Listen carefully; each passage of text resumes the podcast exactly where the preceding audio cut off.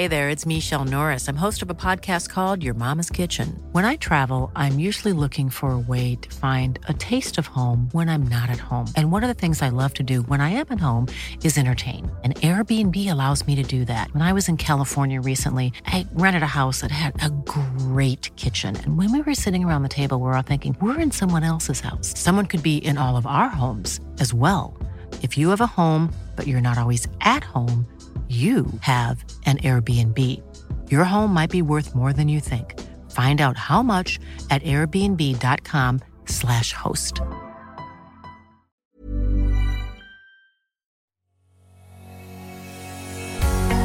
Bonjour et bienvenue sur le podcast Explore Japon. Le podcast qui explore le Japon sous toutes ses coutures. Des conseils voyages, de la culture ou bien de la vie de tous les jours en passant aussi par l'apprentissage du japonais. Partons ensemble pour ce magnifique pays qu'est le Japon. Bonjour à tous Aujourd'hui on va être un petit peu studieux et on va aller en direction d'un musée. Mais d'un musée un petit peu spécial parce que c'est un musée à grandeur nature où vous allez vraiment en avoir plein les yeux. C'est le Meiji Mura Museum pas loin de Nagoya. Et je tiens à m'excuser un petit peu par avance car je suis un petit peu malade donc j'ai la voix un petit peu rocailleuse et peut-être que je vais renifler de temps en temps. Donc je m'excuse ça fait des bruits un petit peu désagréables de temps en temps. Je vais essayer d'attendre le plus longtemps pour enregistrer ce podcast. Mais là, ça traîne, j'arrive pas à le faire partir. Donc, je vais être obligé de faire avec. Mais revenons au sujet d'aujourd'hui. Donc oui, Nagoya, c'est pas forcément the place to be quand on est en vacances au Japon. Même si elle n'est pas franchement dénuée d'intérêt, c'est pas vraiment l'endroit que je conseillerais en premier pour une visite au Japon. Si c'est la première fois que vous venez au pays, vaut mieux aller à Tokyo, Kyoto, et c'est vrai que Nagoya, c'est pas forcément un stop à faire. Cependant, Nagoya peut quand même être un bon spot pour des day trips, comme celui dont je vais vous parler aujourd'hui qui est le Meiji Mura Museum. Alors en fait, il se situe au nord de la ville et pour y accéder, il faut prendre un train en direction de Inuyama puis ensuite sortir de la gare et prendre un bus qui vous laissera directement au musée. Il y a aussi la possibilité de prendre un bus direct de la gare routière de Nagoya, qui est vraiment au centre de Nagoya, pardon, qui va jusqu'au musée. Si vous voulez pas faire de changement, mais de mémoire c'est un peu plus long. Donc euh, si en plus vous avez un passe de train ou autre, ça sera peut-être plus simple de prendre le train, plus après le petit bus local. Il me semble que le trajet est plus court. Et en plus, si vous passez par l'option train, pendant le retour, je vous conseillerais de vous arrêter à Inuyama, qui a un joli petit château, qui est vraiment mignon qui est en fait au-dessus d'une colline et qui surplombe la ville. Donc c'est assez chouette. Il n'y a pas grand chose à faire non plus, mais pour passer quelques heures au retour du musée, ça peut être assez chouette. Alors par contre, je vous conseille quand même de vous lever tôt, car ce musée est vraiment un must à faire si vous restez quelques jours dans la région.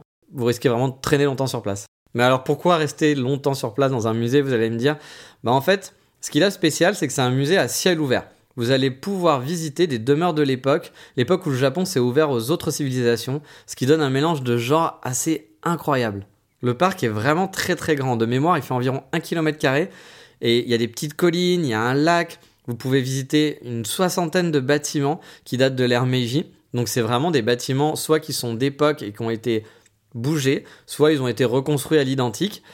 Et donc c'est vraiment, en fait, on visite l'intérieur, mais aussi l'extérieur. C'est pas un musée où vous allez voir des œuvres d'art, mais les œuvres d'art sont les, bah, bâtiments en eux-mêmes, au final.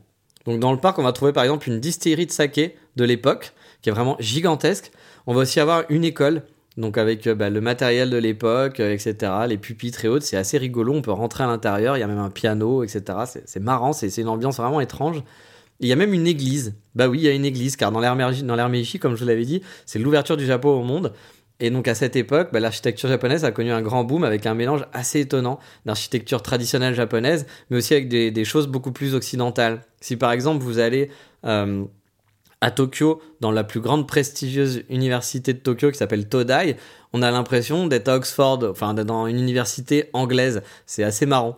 Et euh, bah, il y, a des bâtiments comme ça, effectivement, qui sont, qui sont un peu partout dans le Japon. Et là, en fait, dans ce, dans ce parc, bah, vous allez avoir un grand mélange de tout ce genre de style de bâtiments que vous pouvez trouver au Japon. Vous allez donc pouvoir passer de bâtiment en bâtiment, mais en fait la visite c'est pas une visite que d'extérieur de l'architecture du bâtiment. Vous allez aussi pouvoir rentrer la plupart du temps à l'intérieur. Donc vous pouvez rentrer quasiment dans toutes les maisons et les bâtiments du parc. Certains sont totalement aménagés. Il y a par exemple euh, la maison d'un médecin de l'époque donc c'est assez rigolo. Euh, il y a même parfois des mises en scène, comme il y a une ancienne prison que vous pouvez visiter, et on peut voir la vie des prisonniers de l'époque avec des mannequins à l'intérieur. Donc c'est vraiment assez chouette et didactique. Et il y a aussi d'autres bâtiments où on peut avoir des visites guidées. Bon là, faut arriver à des horaires bien précis. Par contre, je me souviens plus si les visites sont disponibles en anglais ou si c'était juste en japonais. Je me souviens qu'il y avait quand même beaucoup de choses écrites en japonais et euh, je sais que parfois les japonais sont pas forcément hyper balèzes là-dedans pour tout ce qui est traduction. Donc je suis pas sûr que tout soit disponible en anglais. Mais de toute façon, juste pour la visite, pour la balade, ça vaut le coup d'œil. Pour ma part, j'avais décidé de me balader dans le parc à pied. Et euh, franchement, ça peut prendre pas mal de temps. On peut rester une journée, je pense, sur place en, traînant et en prenant son temps. Moi, j'avais dû rester 5-6 heures, je pense, de mémoire. Et euh, parce que j'avais fait beaucoup de photos et que voilà, j'avais vraiment pris mon temps à l'intérieur, etc. pour, pour faire de belles photos et compagnie. Je m'étais vraiment fait plaisir, puis c'était vraiment un, petit bonheur pour moi d'être sur place. Mais pour gagner du temps, il y a aussi des petits bus qui sont assez mignons, qui se baladent dans le parc où il y a un vieux train aussi, aussi qui, fait qui fait un petit tour dans le parc, qui vous amène dans différents endroits du musée. Donc c'est assez chouette, ça j'avais pas essayé, mais c'est rigolo de les voir passer. Moi perso j'ai passé vraiment un bon moment, comme je vous ai dit je suis resté au moins 5 ou 6 heures sur place, c'était un vrai plaisir de découvrir ces bâtiments super pittoresques, voire parfois qui étaient très familiers, comme je vous le dis il y en a une, genre de cathédrale en plein milieu du parc, qui est assez, c'est assez bluffant de voir cette cathédrale, euh, et ce mélange est assez rigolo, il y a des maisons à l'américaine, on a l'impression de se retrouver euh, dans une vieille série américaine, euh, genre la petite maison dans la prairie, alors qu'à côté on va avoir bah, vraiment une vieille architecture de maison japonaise, c'est super chouette à visiter, c'est vraiment euh, un bon moment que j'ai passé. En plus, un autre point que j'ai bien aimé, c'est qu'il n'y avait pas trop de monde. Et vu que c'est un parc qui est assez grand, même s'il y a du monde, vous n'allez pas croiser plein de gens. Moi, le jour où j'y étais, j'étais le seul touriste non asiatique. Vraiment, je n'ai croisé aucun touriste non asiatique à part moi. Et euh, enfin, bon, quand je dis pas trop de monde, à un moment donné, je sais pas pourquoi, mais il y a une armée de collégiens japonais qui ont débarqué. Et là, par contre, c'était un petit peu plus compliqué pour les visites. Mais du coup, c'était un peu marrant de voir cette centaine de gamins en uniforme déambuler dans ce paysage pittoresque. Ça m'a fait faire des photos aussi sympas. Mais voilà, par contre, voilà, forcément, quand vous avez des centaines d'enfants qui arrivent dans des trucs, ils devaient travailler par groupe. Je pense qu'ils devaient sûrement faire des petites activités. Parfois, c'était un peu compliqué pour visiter, fallait attendre qu'il passe pour pouvoir y aller, quoi. Mais bon, ça n'a pas été très dérangeant et je pense que j'ai vraiment pas eu de chance sur ce coup-là à ce moment-là. En plus, j'y suis allé pendant la saison des cerisiers. Je sais que beaucoup d'entre vous voyagent pendant cette saison, ce qui est normal, c'est un des meilleurs moments avec l'automne pour découvrir le Japon. Et bah, ça en pas son charme parce qu'il y a énormément de cerisiers qui sont dans le parc et il y a vraiment des points de vue qui sont super beaux. Le spectacle était vraiment éblouissant en plus avec les bâtisses derrière. C'était vraiment, vraiment chouette. Donc si vous restez toute la journée, il y a de quoi aussi de se restaurer, il n'y a pas d'inquiétude, il y a des petits restaurants, des petits snacks. Ça reste quand même un genre de musée parc d'attractions, donc vous vous doutez bien que derrière, il y a tout ce qu'il faut, il y a les restos et compagnie. Si vous voulez voir le plan complet du parc ainsi que des photos que j'ai prises sur place, bah, je vous donne rendez-vous comme d'habitude sur le site explorejapon.com sur la page de l'épisode. Voilà, je partagerai les photos que j'ai prises et euh, bah, le, petit euh, visuel du parc, comme ça vous pourrez voir un petit peu euh, à quoi ça ressemble. Bref, moi qui suis vraiment pas trop musée habituellement, c'est pas mon truc. Moi, je préfère me balader, faire des photos dans les rues, euh, explorer, m'enfermer dans un musée. J'aime rarement ça.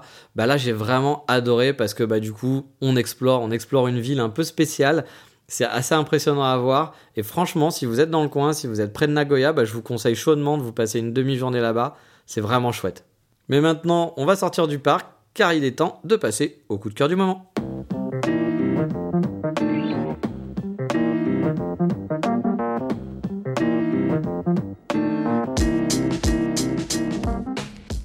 Et le coup de cœur du moment, ça sera pour une série disponible sur Netflix depuis un petit moment en fait, mais qui a son charme. Il s'agit de Midnight Diner, une série d'une saison pour le moment, qui est disponible donc avec 10 épisodes de 20 minutes, 24 minutes environ.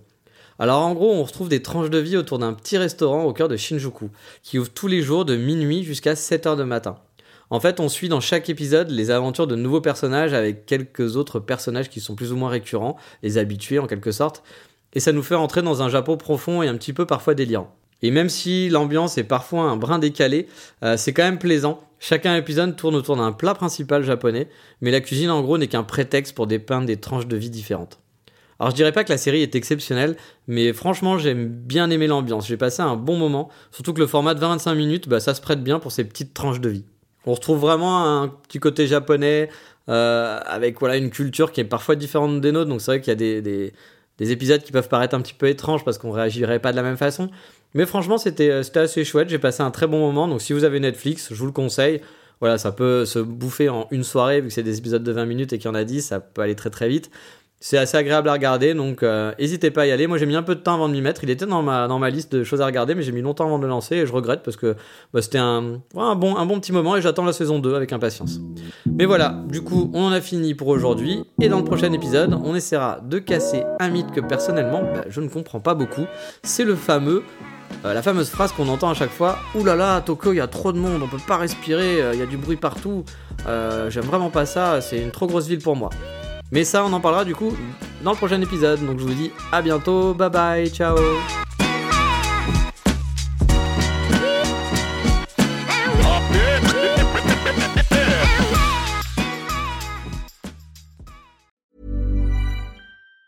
Planning for your next trip? Elevate your travel style with Quince. Quince has all the jet setting essentials you'll want for your next getaway, like European linen premium luggage options, buttery soft Italian leather bags, and so much more. And it's all priced at 50 to 80% less than similar brands. Plus, Quince only works with factories that use safe and ethical manufacturing practices. Pack your bags with high-quality essentials you'll be wearing for vacations to come with Quince. Go to quince.com slash trip for free shipping and 365-day returns.